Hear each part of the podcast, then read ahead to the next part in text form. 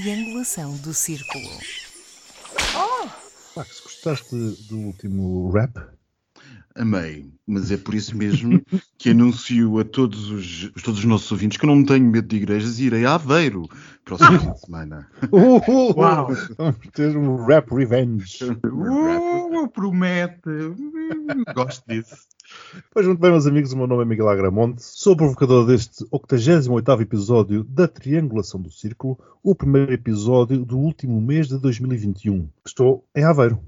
E o meu nome é Max Spencer Donner e estou em Faro.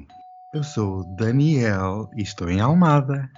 Muito bem, antes de passarmos ao que quer que seja, eu vou-te dar um minuto, Max, para eh, expores aqui a tua revolta em relação a voos e Suíça. Eu não tenho revolta nenhuma relativamente a voos. Cancelaram, cancelaram voos, cancelaram voos horas antes dos filhos da puta do governo de Suíça, a minha ditosa pátria amada, a minha outra pátria amada, resolverem cancelar também a quarentena. Isto não pode ser. Como é que, como é que eu. Ah, Enfim, E, portanto, dás razão aos empresários. dou razão aos empresários. Pronto, eu já tinha poucos ouvintes de esquerda, agora não tenho nenhum. Acabou. Por ser impossível gerir Não é seja possível fazer negócios, não é possível. Está aí alguém da Iniciativa Liberal, por favor. Sigam-me no Instagram, no TikTok, onde quiserem. Estão-nos a ouvir sem máscaras. Ai, meu Deus, é- até ficam excitadas. Bom, esta semana, ao contrário do que tem acontecido nas últimas, temos um áudio de um ouvinte. Vamos ouvir. Bom dia, meus queridos da Triangulação. Eu espero que todos estejam bem. Eu estou percebendo que algumas famílias estão passando por muitas dificuldades nesse momento de pandemia, principalmente as famílias que têm filhos pequenos e as mães que criam os filhos sozinha, né? O não planejamento familiar é o início do problema, eu percebo. Vejo muitos conhecidos da minha idade que já têm filhos e sinto que é um desafio que eu, como gay, não tenho a princípio.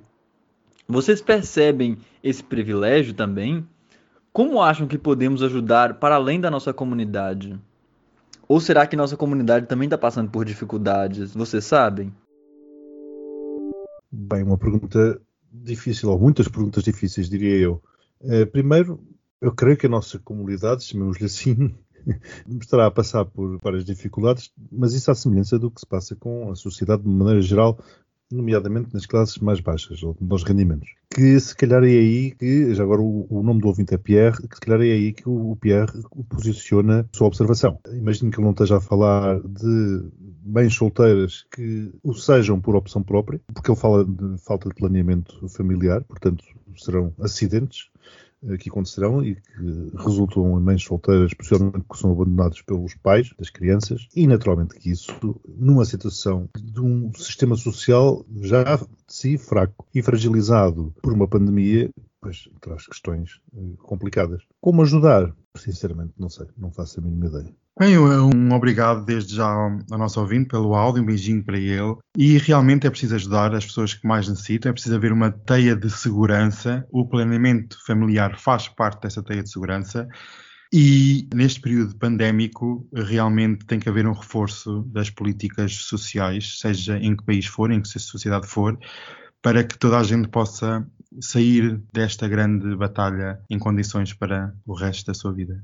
Bem, eu de ser pai e mãe em pandemia não percebo nada, mas fui daddy para alguns durante esta pandemia e, portanto, posso dizer que, hum, acima de tudo, eh, parece, não sei se corretamente, parece assumir ou parece perceber naquilo que o nosso ouvinte nos diz alguma coisa eh, tendente a, a identificar os gays como esta coisa quase que modelo comercial e económico do DINK, que é o Double Income No Kids, que é esta coisa de nós à partida estaremos melhor porque não temos crianças e portanto temos melhores níveis de vida. Sim, Isso desculpa, já não- até porque ele chama privilégio. O privilégio, É- é isso já não é necessariamente assim. Isto é, quer queiramos, quer não, uma construção, uma construção de raiz capitalista. Bom, agora sou eu a pescar o olho outra vez à esquerda a ver se portanto, Portanto, eh, Instagram, Facebook, onde vocês quiserem.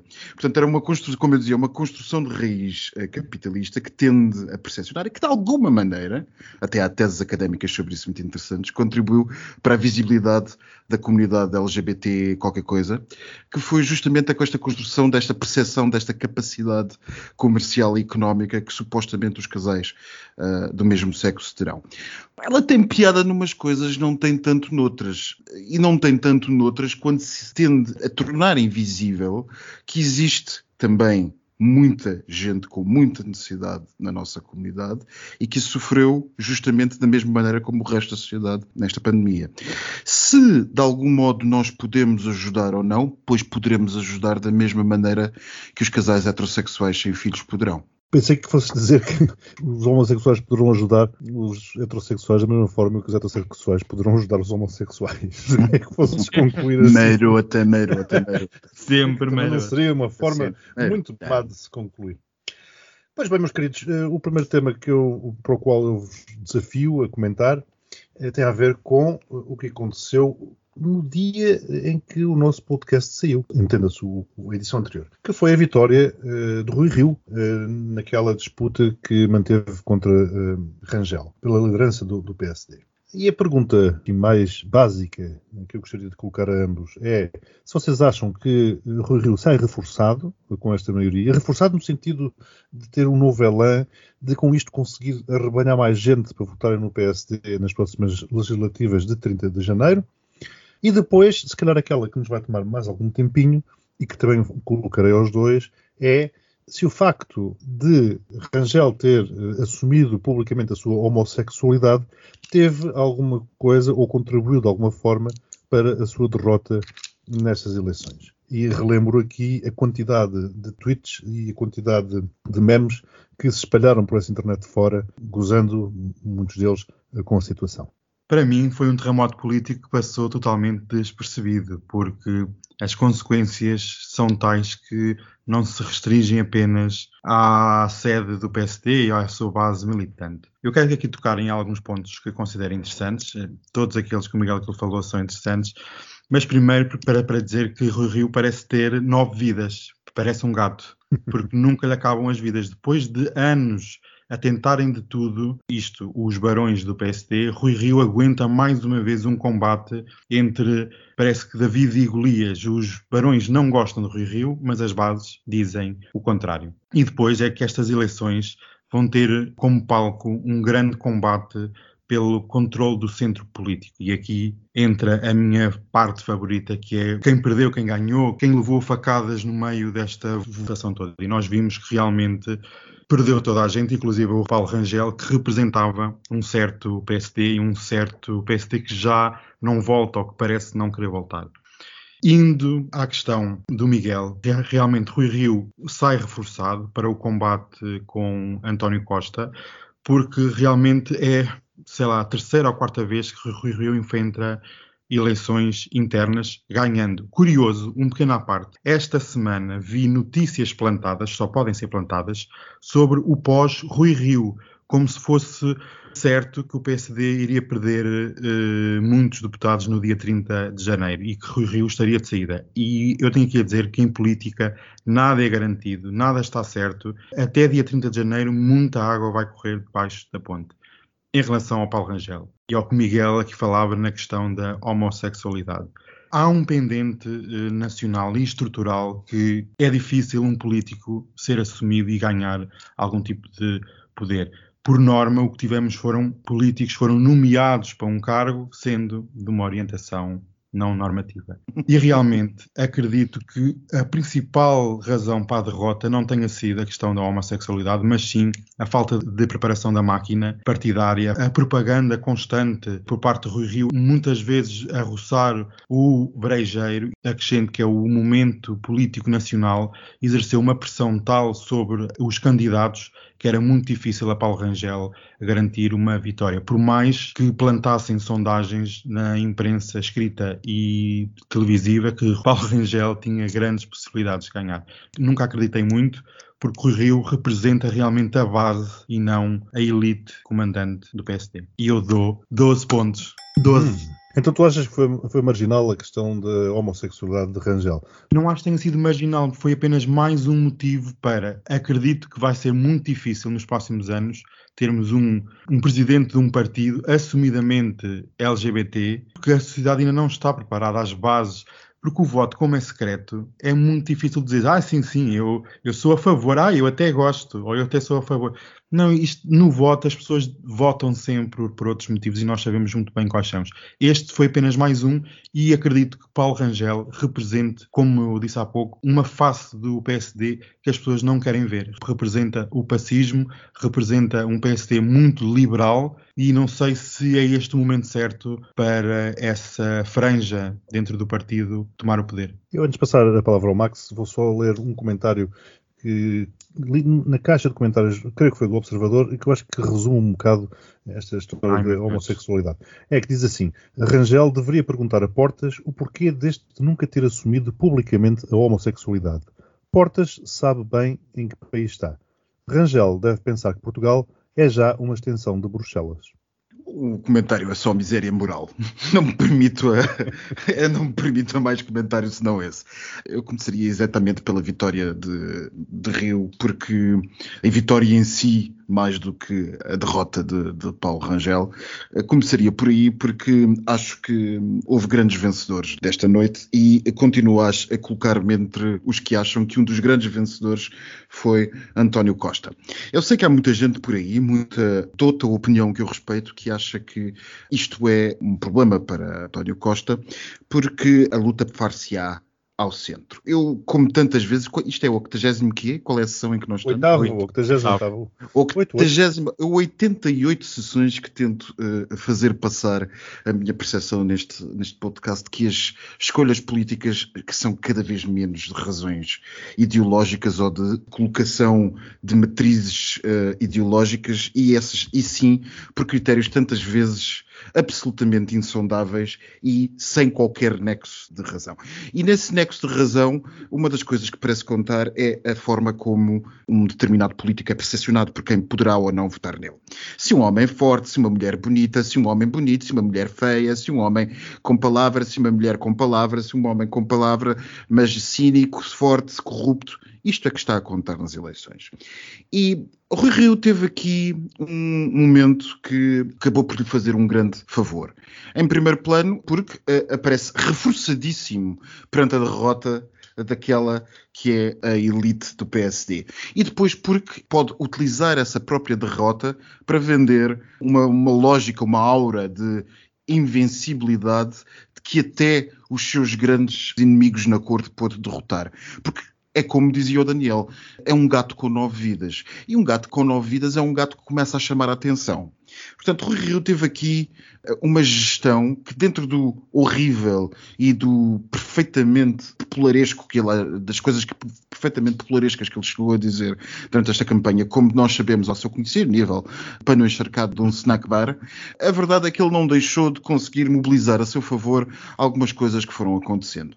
E uma das coisas que foram acontecendo foi conseguir passar como o apunhalado nas costas diante do sonso mor do regime, que é o nosso amigo amigo, professor Marcelo Rebelo de Souza.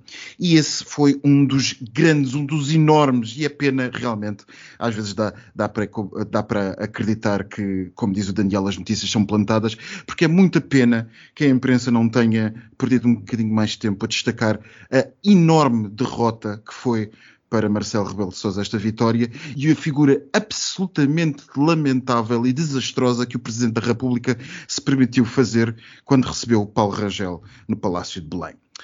Dito isto, a parte que, como toda a gente chamou durante esta semana nas guerras usuais de Twitter, o elefante na sala, a homossexualidade de Paulo Rangel. Bom, eu conto-me entre aqueles que acham que mais importante do que, do que a análise da homossexualidade de Paulo Rangel será a, a da homofobia do PSD. Isso não é uma questão de menos importância, aliás, como os meus caríssimos colegas de podcast estavam a fazer, o que interessa verdadeiramente analisar aqui é se a homofobia terá ou não contribuído para isso, porque até o ponto da narrativa de onde se parte dizer a homossexualidade de, de Rangel terá contribuído, não. A tónica deve ser colocada na homofobia. Porque eh, há, há, sempre uma tendência a censurar aquilo que faz a saída do seu armário, quando faz e como faz. Nós podemos achar que Rangel é um hipócrita, é um sonso, é o que quer que seja, relativamente àquilo que fez no que toca aos direitos LGBT. Mas isso não lhe retira o direito de, quando entender nos moldes que entender, sair do armário ou não. Portanto, aquilo que importa saber é como é que se portou o PSD relativamente a este assunto. Eu, sinceramente, não acho que as bases que foram votar tenham sido particularmente influenciadas por isso. Eh, os tempos de Paulo Portas não são os tempos de Rangel. O background, permitam-me o anglicismo, de Paulo Portas e de onde ele veio, não é o mesmo que o de Paulo Rangel, um político de corte sentadinho em Bruxelas, eh, com ar próximo da ala, ainda que conservadora, mas liberal económica do PSD. Não creio que, que tenha sido assim tão relevante, até porque quando as bases vão a estas espécie de primárias, que são estas uh, eleições internas dos partidos, acabam por ir mais motivadas por aquilo que têm a percepção de que possa ser um bom candidato, um bom cavalo de corrida, do que propriamente o que é que ele faz ou deixa de fazer. E se tivessem percepcionado Rangel como um bom cavalo de corrida, se as suas ideias tivessem sido claras, se a, tua, se a sua oferta tivesse sido diferente, uh, revolucionária, diferente daquilo que Rui Rio oferecia, provavelmente Rangel teria ganho, porque não seria difícil. Dito isto, como eu sempre disse, não me espantou a vitória do Rui Rio, porque Paulo Rangel não era propriamente o grande timoneiro da direita, por amor de Deus, a quem achasse que podia ser. Não trazia mais nada senão os suspeitos do costume. Quantos pontos? Eu dou 12 pontos. Oh. Só de ver a cara, só de imaginar a cara de Marcelo, só de imaginar. Muito bem, vamos ver como é que será a cara de Marcelo no dia 30 de janeiro. Uhum. Bom, passando agora, eu permiti que nos estendêssemos um bocadinho mais neste tema, porque ele dava pano para mangas, mas uh, peço agora a vossa colaboração para acelerarmos. Vamos passar então agora ao, como o Max costuma chamar, o som sumor. É, porque o do regime, exato, o São Semor do regime devolveu, resolveu devolver à Assembleia da República a lei da eutanásia eh, a qual já tinha sido vetada uh, uma primeira. Um, perdão, não foi vetada, foi enviada para, o Tribunal Constitucional na primeira vez e agora devolveu. A primeira vez foram dúvidas constitucionais que, que, levaram a remeter essa lei para o Tribunal Constitucional, o projeto de lei, e agora ele diz que foi mais uma questão política, apesar de ter apresentado algumas justificações relativamente à legislação, portanto, à forma como ela estava escrita, alguns termos etc. E o que eu pergunto é se realmente foi política ou se foi pessoal. É triste que no fim da legislatura este tema pareça ter um fim pouco digno. É um bocado irónico, mas pronto. Há aqui, sem dúvida, uma questão pessoal, porque, como sabemos, o papagaio moro, o Sonso Moro, o Presidente da República, que nome queiram lhe dar, tem aqui um, a sua base eleitoral, o seu core de base eleitoral, não é centro, não é esquerda. É um conservadorismo tal que é daqueles que cheira a bafio e com personalidades que rondam o presidente, a meu ver, pouco dignas. Por isso há aqui um cunho pessoal. Mas também há um cunho político, porque na Assembleia exige-se que se escrevam leis de acordo com o seu estatuto. E ter, por vezes, e ou ou faz toda a diferença num texto de lei e os deputados deviam ter alguma exigência maior naquilo que fazem. Eu vou dar, tristemente, zero pontos, porque esperava que houvesse um fim neste tema. Não há e vai passar para uma próxima legislatura. Veremos como é que isto vai acabar. Eu já disse que Marcelo Rebelo de Sousa é o São Semor, o nosso auditório está farto de me ouvir dizer isso, e portanto eu devo começar a chamar-lhe outra coisa, o destabilizador mor. Marcelo Rebelo de Sousa, Marcelo Rebelo de Sousa, não, é, é preciso que comecemos a dizer as coisas como elas são. Marcelo Rebelo de Sousa é um mau presidente, ponto final parágrafo. E não, não é por causa das suas opiniões políticas, nem das suas opiniões uh, ou suas percepções morais e ideológicas sobre. É porque é mentiroso, é sonso e desnecessariamente calculista. Não é que calculismo seja uma coisa que não seja vista nos políticos, é que ele é mau a ser calculista neste tipo de medidas, ou pronto, não é mau no sentido que falas mal, é mau porque se reveste de especial maldade quando faz estas coisas. E uma delas foi com esta situação da eutanásia. Marcelo Rebelo de Sousa fez um bom trabalho, e como disse aqui, no que toca ao veto constitucional da questão da lei da eutanásia. Eu concordei com ele, aliás, com esse veto, ou pelo menos compreendi as razões de ser constitucionais, dos seus motivos na altura, mas o mesmo já não posso dizer sobre aquilo que aconteceu agora. Marcelo Rebelo de Sousa vem travestir um veto político, portanto, um veto que é um veto de raiz ideológica, não é um veto de qualquer outra natureza, é um veto político. E é preciso perceber que o momento para o veto jurídico é o momento que foi utilizado por Marcelo Rebelo de Sousa. Travestir a segunda questão, a segunda parte da posição que Marcelo Rebelo de Sousa teve de questão jurídica é ser sonso, é ser mentiroso, é ser destabilizador, é ter atuado com aquela lógica de quem, pronto, eu vou respeitar o que o Parlamento diz e vamos estender isto um bocadinho mais que é para ainda dar, porque isto é muito importante para o Parlamento para depois fazer uma giga-joga de um argumentário jurídico em uma questão que, como disse a carta é lançada pelos professores de Direito Constitucional e Direito Penal que veio público, aquele manifesto que veio público recentemente, grupo de 10 professores de Direito Constitucional e Direito Penal conhecidos do país vieram ao público dizer, é lançar para a opinião pública questões jurídicas que não se percebem porque elas já existiam a quando do primeiro decreto. E que o Tribunal Constitucional não se pronunciou sobre elas. Portanto, é inventar uma questão. Ao passo que na primeira situação, Marcelo Rebelo de Sousa teve razão ao solicitar maior concretização daquilo que se estava a passar, Marcelo Rebelo de Sousa agora quis fazer um favor à direita, um favor pré-eleitoral. Marcelo Rebelo de Sousa é um mau presidente e isto merece zero. Vocês estão muito coerentes, estão andando hum, a par hum. o passo certo. Estamos sincronizados. Na semana passada falámos da Porca Peppa. Uh, 12 pontos. Já? Direto? Ah, ok. Para a Porca Peppa. Claro, óbvio. Esta semana, eh, no país em que o Primeiro-Ministro mira a porca Peppa, volta a ouvir-se falar eh, da vontade da Escócia referendar na saída daquele país do Reino Unido, quando as sondagens aparentemente dão cerca de 55% de pessoas a favor dessa mesma saída. Isto numa altura em que assistimos ao desaparecimento da rainha de Inglaterra, há quem diga estar morta, mas para isso deverão ouvir o postigo do Daniel. Exatamente, pessoas do nosso é? postigo têm essa fonte. E, e, também com o adeus dos barbados agora, eh, que decidiram que a rainha não era mais a soberana eh, do seu país, e uma vez mais quem foi dizer adeus foi o príncipe Carlos. Como é que vocês veem tudo isto? Isto é, é o Reino Unido já a desintegrar-se? Se a rainha não morreu, se morrer, vai catalisar tudo isto? Seguir-se-ão outros países? Relembro que a rainha de Inglaterra é soberana ainda de 14 Estados. A maior parte deles ilhotas. a maior parte deles ilhotas. Mas são 14. Aqui vamos nós para mais uma crise existencial no Reino Unido. Quanto mais fraco for o governo em Londres, mais tenderá a crescer o sentimento independentista. No anterior eh, referendo, que já aconteceu na década passada, não havia esta questão da saída da União Europeia e neste momento realmente a situação é totalmente diferente e é de reforçar que a Escócia é um país claramente pró-europeu, ao contrário de Inglaterra. Este sentimento há muitos anos está a ser cozinhado e com a saída do Reino Unido da União Europeia foi dado um passo a nível estrutural e de pensamento político no sentido de uma futura saída.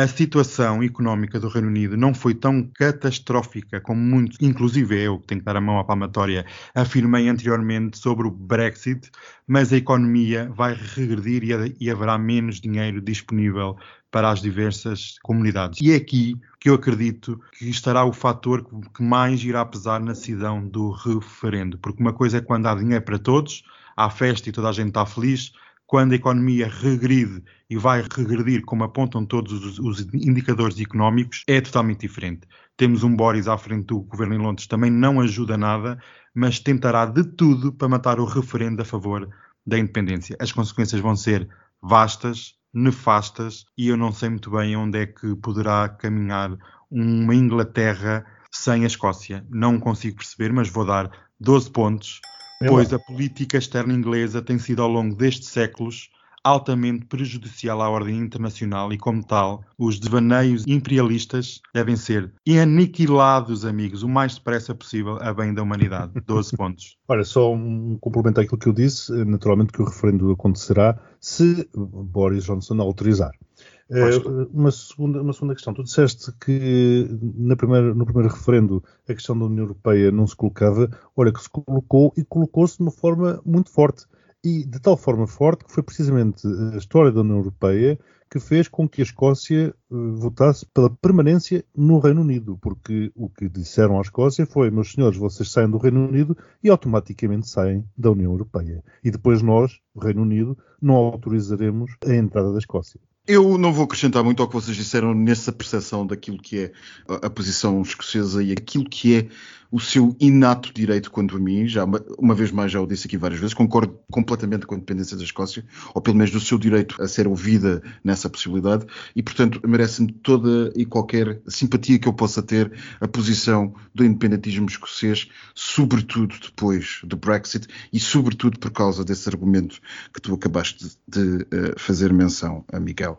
Agora, há uma coisa que eu devo dizer e faço isto, e porquê que eu fiz este disclaimer? Justamente para, ou esta declaração de interesses, vá lá, que é para ser menos anglicista.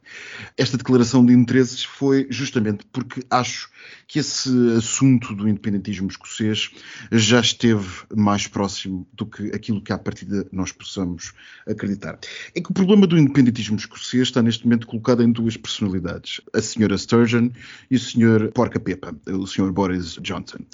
A senhora Sturgeon tem um problema que é que a vaca que dava aquele intenso fervor nacional nacionalista era uma vaca chamada Brexit.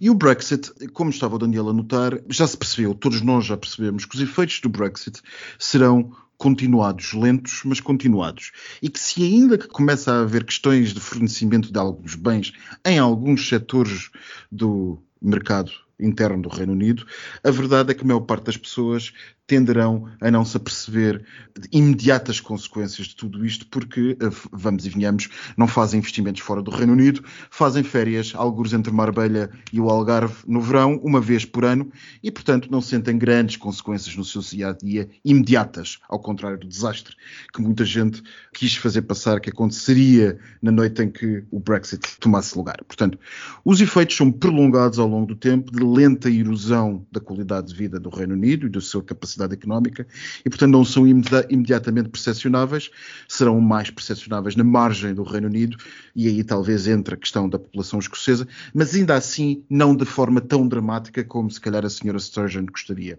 Por outro lado, o que lhe resta de moeda para acicatar de álcool para tirar ao fogo nacionalista é justamente o ódio por Boris Johnson. Portanto, eu não sei se será seguro ao independentismo escocês a começar a avançar para uma situação em que assumiria como dado uh, adquirido a independência com 55%. Eu não sei se os meus amigos viram, mas ainda há duas semanas apareceu uma sondagem do YouGov que dava salvo erro 48% ou 49%. Enquanto a coisa não andar continuamente nos 55 para cima, é arriscado esta situação. É muito arriscada para o independentismo, porque se falhar agora, falhará durante 50 a 100 anos. Uhum.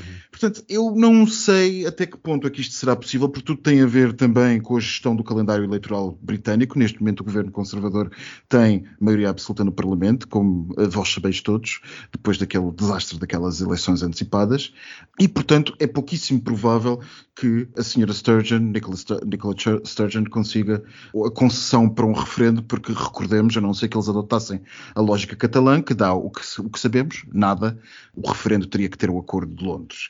E, portanto, com um governo conservador de maioria absoluta, dificilmente isso acontecerá. O melhor cenário será nas próximas eleições legislativas, que eu sinceramente não sei quando é que acontece, mas salvo erro será para 2023 a 2024, em que talvez então o SNP, com as suas votações sempre relevantes no Parlamento inglês, talvez ofereça o apoio a algum governo, sobretudo com a impopularidade crescente de Boris Johnson, a algum governo da oposição em troca da concessão de um referendo por enquanto não estou a ver isso acontecer. Mas dou 12 pontos. Eu bem digo, vocês andam certíssimos. Isto foi, foi tudo combinado, com certeza. Foi. Esta semana, o Supremo Tribunal dos Estados Unidos sinalizou a vontade de revogar a lei do aborto, nesses mesmos Estados Unidos da América. O que está aqui em causa é o direito constitucional de uma lei que data de 1973 e, portanto, é uma lei federal pode vir a ser revogado. E se isso acontecer, há pelo menos 20 Estados que já manifestaram a intenção de alterar uh, essa lei da interrupção uh, voluntária da gravidez. O que é que veio alterar tudo isto? Foi uh, o facto de agora o Supremo Tribunal norte-americano ser constituído por seis juízes conservadores nomeados por Donald Trump. Portanto, seis juízes conservadores contra três liberais. O que é que os meus queridos amigos têm a dizer a este respeito? Olha, eu vou ser curto e bastante grosso nesta situação, porque as pessoas, quando votam, por vezes votam e não pensam nas consequências sérias que o seu voto pode ter. E muitas vezes as pessoas estavam revoltadas com a situação económica e que são vigente nos Estados Unidos, mas o resultado foi uma maioria no Supremo Tribunal que ditará durante gerações uma viragem altamente conservadora na sociedade norte-americana. Um simples corrupto que durou quatro anos poderá moldar durante décadas o sistema político e social nos Estados Unidos. É isto o resultado de maus votos, de maus eleições e apenas as pessoas votarem com a carteira em mente zero, um redondo zero, porque isto é um retrocesso com altas consequências a nível internacional, não só para os Estados Unidos. Muito bem. Bem, um preciosismo à la jurista. O que se trata, e não querendo ser indelicado com, com, o nosso moderador de serviço, não se trata propriamente de uma lei de 1973, mas sim um precedente uh, de uma decisão jurisprudencial que, no sistema de direito norte-americano, uh, uh, portanto, uma decisão do Tribunal Superior, fixa precedente. E, portanto, não é propriamente uma lei, mas sim uma decisão, a famosa Roe versus Wade, salvo erro, ou, creio eu que este nome, espero não estar a confundir, de 1973. Peço desculpa, em, em, minha defesa, quando preparei este tema, li precisamente, está, olha, foi na, na, na, Euronews, eh, mesmo que não revertam a lei de 1973. Mas não é uma lei, é um precedente. Ah, tu mas agradeço, Euronews, mas agradeço, eu. Agradeço o teu preciosismo porque isto enriquece não, naturalmente. Naturalmente, naturalmente que depois a lei é alterada em função do precedente, não é? Mas o que aconteceu em 1973 foi justamente uma interpretação do Supremo Tribunal face a um caso concreto, que era o Roe versus Wade.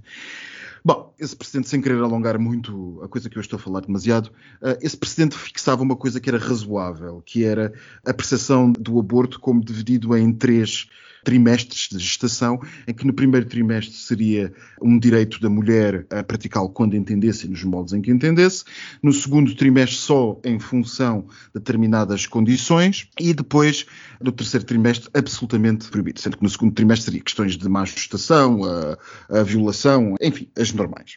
Aquilo que está em causa agora é, em bom rigor, uh, que está aquilo que parece óbvio que vai acontecer neste tribunal, é das duas uma. Ou o tribunal uh, estabelece, temos duas possibilidades, porque caso os nossos ouvintes não saibam, está em causa as limitações eh, da lei do Mississippi, impostas essa percepção do Supremo Tribunal, e que, tirando outras coisas horríveis, como a denúncia de pessoas por parte que tenham cometido aborto por parte de outras pessoas, o que viabiliza, por exemplo, que médicos ou pessoal de saúde em geral o possa fazer, e que, portanto, pondo de lado essa questão, não é isso que eu vou debater agora, que é absolutamente nojento, não tenho como dizer outra coisa, traz-nos a questão do aborto ser, no caso do Mississippi, permitido só até às 15 semanas. Ora, isso eu recordo é superior à que a lei portuguesa do Estado liberal e tolerante português eh, permite, que são, neste momento, 10 semanas. E, portanto, aquilo que poderá acontecer no Tribunal, no Supremo Tribunal norte-americano, será uma de duas coisas, como eu estava a dizer ou os juízes conservadores que dominam por causa desse diabo de quatro anos que foi Trump, eh, reduzem a percepção constitucional daquilo que são os limites, por exemplo, usando critérios científicos que hoje tinham e que talvez nos anos 70 não estivessem, ou até em 90, quando foi revista esta, esta quando foi revisitada, como se diz agora, esta percepção jurisprudencial, e reduzem a percepção pública atual a 15 semanas, reduzindo os atuais limites uh, que existem, ou pior, vão por um caminho em que reinterpretam a Constituição e dizem que a Constituição não tem opinião formada sobre se isto é permitido ou não vamos e venhamos, não é uma coisa que nos choca assim tanto, sobretudo se conhecermos o Tribunal Constitucional Português, que, perguntado sobre o que, é que achava do casamento entre pessoas do mesmo sexo, deu exatamente a mesma resposta. Não é claro que a Constituição diga que sim ou que não, nós não sabemos, os políticos é que decidem, e na altura era dominado por juízes de esquerda. O que se passa é que, a partir do momento em que o Supremo Tribunal possa abrir essa porta, pura e simplesmente os Estados passarão a fazer o que bem entenderem. E se os Estados passarem a fazer o que bem entenderem, nós teremos uma radicalização do Bible Belt norte-americano com uma divisão ainda mais vincada entre dois países que vivem cada vez mais de costas voltadas um para o outro. Aliás, esta é a consequência que muitos dizem ter começado nos anos Obama, mas que seguramente foi sedimentada nos anos Trump elevado a todo um novo nível de violência, que é o facto da sociedade americana viver de costas voltadas e que serem cada vez mais dois lados hiper, super polarizados aos gritos, sem que se possam entender. Não poderia deixar de dar zero pontos, sim, eu e o Daniel combinamos tudo. Tudinho! Para fechar a semana, temos a admissão de Eduardo Cabrita, ex-ministro da Administração Interna de Portugal, na sequência do atropelamento, ou não, não tanto na sequência do atropelamento, mas sim na sequência eh, da acusação que o Ministério Público fez eh, ao condutor, acusando-o de homicídio por negligência e duas contraordenações. Uma delas por conduzir a 163 km por hora e outra por estar a transitar na via da esquerda da autoestrada quando não havia mais nenhum trânsito. Um comentário muito rápido a esta demissão. Eu vou fazer um comentário brevezinho e rápido. Costa parece que mantém os ministros reféns. Eh, as pessoas querem sair. Cabrita já tinha intenções de sair. Não quis. A Ministra da Justiça também quis sair. Não foi permitido. Isto parece-me estranho num governo que se diz democrático sai pela porta pequena, já devia ter sido há muito tempo, e uma pequena curiosidade que nós começámos o nosso querido podcast com um tema relacionado com Eduardo Cabrita, e quase dois anos depois aqui estamos nós a falar tristemente desta figura que representa um regime e um dos políticos mais tóxicos deste governo, 10 pontos. Eu dou 10 pontos, sim. Eu acho que António Costa sai muito mal disto tudo, porque se Cabrita cai agora à beira das eleições por uma situação como esta, não caiu pelo CEF, eu acho que o rei, a, a vergonha, a, a, coisa vai completamente nua. Já não, já não há vergonha no país. Era o quê? Não há. O, o ponto de viragem é a acusação por homicídio por negligência. Então nós achamos que isto é que é verdadeiramente insuportável, mas a morte de alguém às mãos do Estado não é, diretamente às mãos do Estado, quando está à sua guarda, não é. Não foi, o, atenção, não foi o ministro que foi acusado, foi o condutor, não é? Não foi o ministro, mas Exato. pelo cair por causa disto é porque de alguma maneira nós estamos a imputar-lhe a culpa que não lhe imputámos na altura do CEF. Uhum, eu acho a, a, absolutamente, eu acho, eu, eu, acho tudo isto absolutamente vergonhoso. Costa sai mal deste assunto, sai muito mal, porque já que chegámos aqui, mais valia ter ficado até 30 de janeiro, mas ainda assim eu vou dar dois pontos, vá lá, que é para não dizer Ah, é olha, pronto, pronto. Enfim. 现在我们的总分将由台湾制造的计算器计算。2 e 10 é parecido, mas pronto. Portanto, o Daniel deu 12 pontos, depois deu 0, voltou a dar 12, depois deu 10, parece uma montanha russa, e depois finalizou com 10 pontos, totalizando 34. Já o Max começou também por 12, depois deu 0, depois deu 12, depois deu 0, e depois finalizou com 2, finalizando com 26, menos pontos que o Daniel, o que também por si só já é uma originalidade. Uma Total, originalidade. 60 pontos. Ah, o que também é um bom, um bom resultado. Um bom é resultado. Bom. É o espírito natalício, são umas rabanadas nesta boca que adoçam os pontos. Rabanadas na tromba. Medo. é melhor do que um pano, um pano encharcado. O postigo de Daniel. Aqui estamos nós para malhar nas celebridades, amigas. Bem-vinda. obrigada, obrigada. Quero saber a Isabel. A Isabel, olha, é assim, o que é que tu achas? Está morta ou não? É isso que eu quero saber. O mortinho aqui anda há vários episódios. Como é que é? É assim, a audiência já sabe que eu adoro uma boa realeza, né? Uma tiara e umas coisas, mas é assim, isto já ultrapassa o limite. Porque é assim, eu tenho, que, eu tenho que mandar um beijinho muito grande para a Isabel II, a nossa, a nossa, a vossa queridíssima amiga Illuminati, Rainha Isabel II, porque, coitadinha, vocês viram as fotos? Max, viste as fotos da rainha com as mãos todas roxas? Vi, claro que vi, óbvio que vi. É a prova que é, é Photoshop, é, aquilo é montagem, é montagem. É Photoshop. É a tua opinião, Miguel, é Photoshop. É tudo montagem, aquilo é cenário. É, é aquilo, é, a mim parece-me que ela. Eu também pensei assim, olha, é cenário. Recortaram a, a, imagem e puseram ali. Mas eu pensei, parece mais que foi reanimada para aquele evento. De propósito, pintaram a cara, esqueceram-se de pintar as mãos. Foi reanimada. Como só os cadáveres, já está. Já está, e eles só reanimam para, para estes eventos assim mais específicos, para tirar uma fotografia. Depois deixa estar, porque isto é assim, realmente. Volta para o coma, porque é assim, eu tenho que dar, mandar muitos beijinhos, porque ela deve estar muito a mal. O clone, ela, o que, olha, o que for, não sei.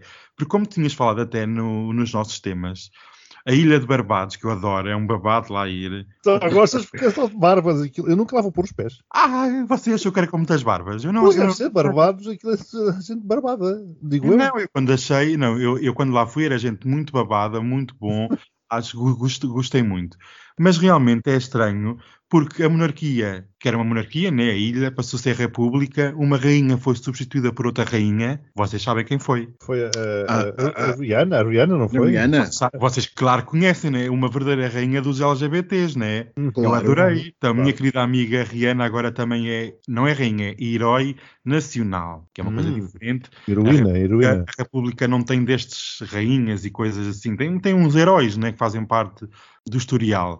Mas pronto, olha, como eu estava a dizer, um beijinho para a rainha, porque realmente, ó filha, eu não sei o que é que vai ser de ti, mas isto o Natal promete. O Natal promete muito.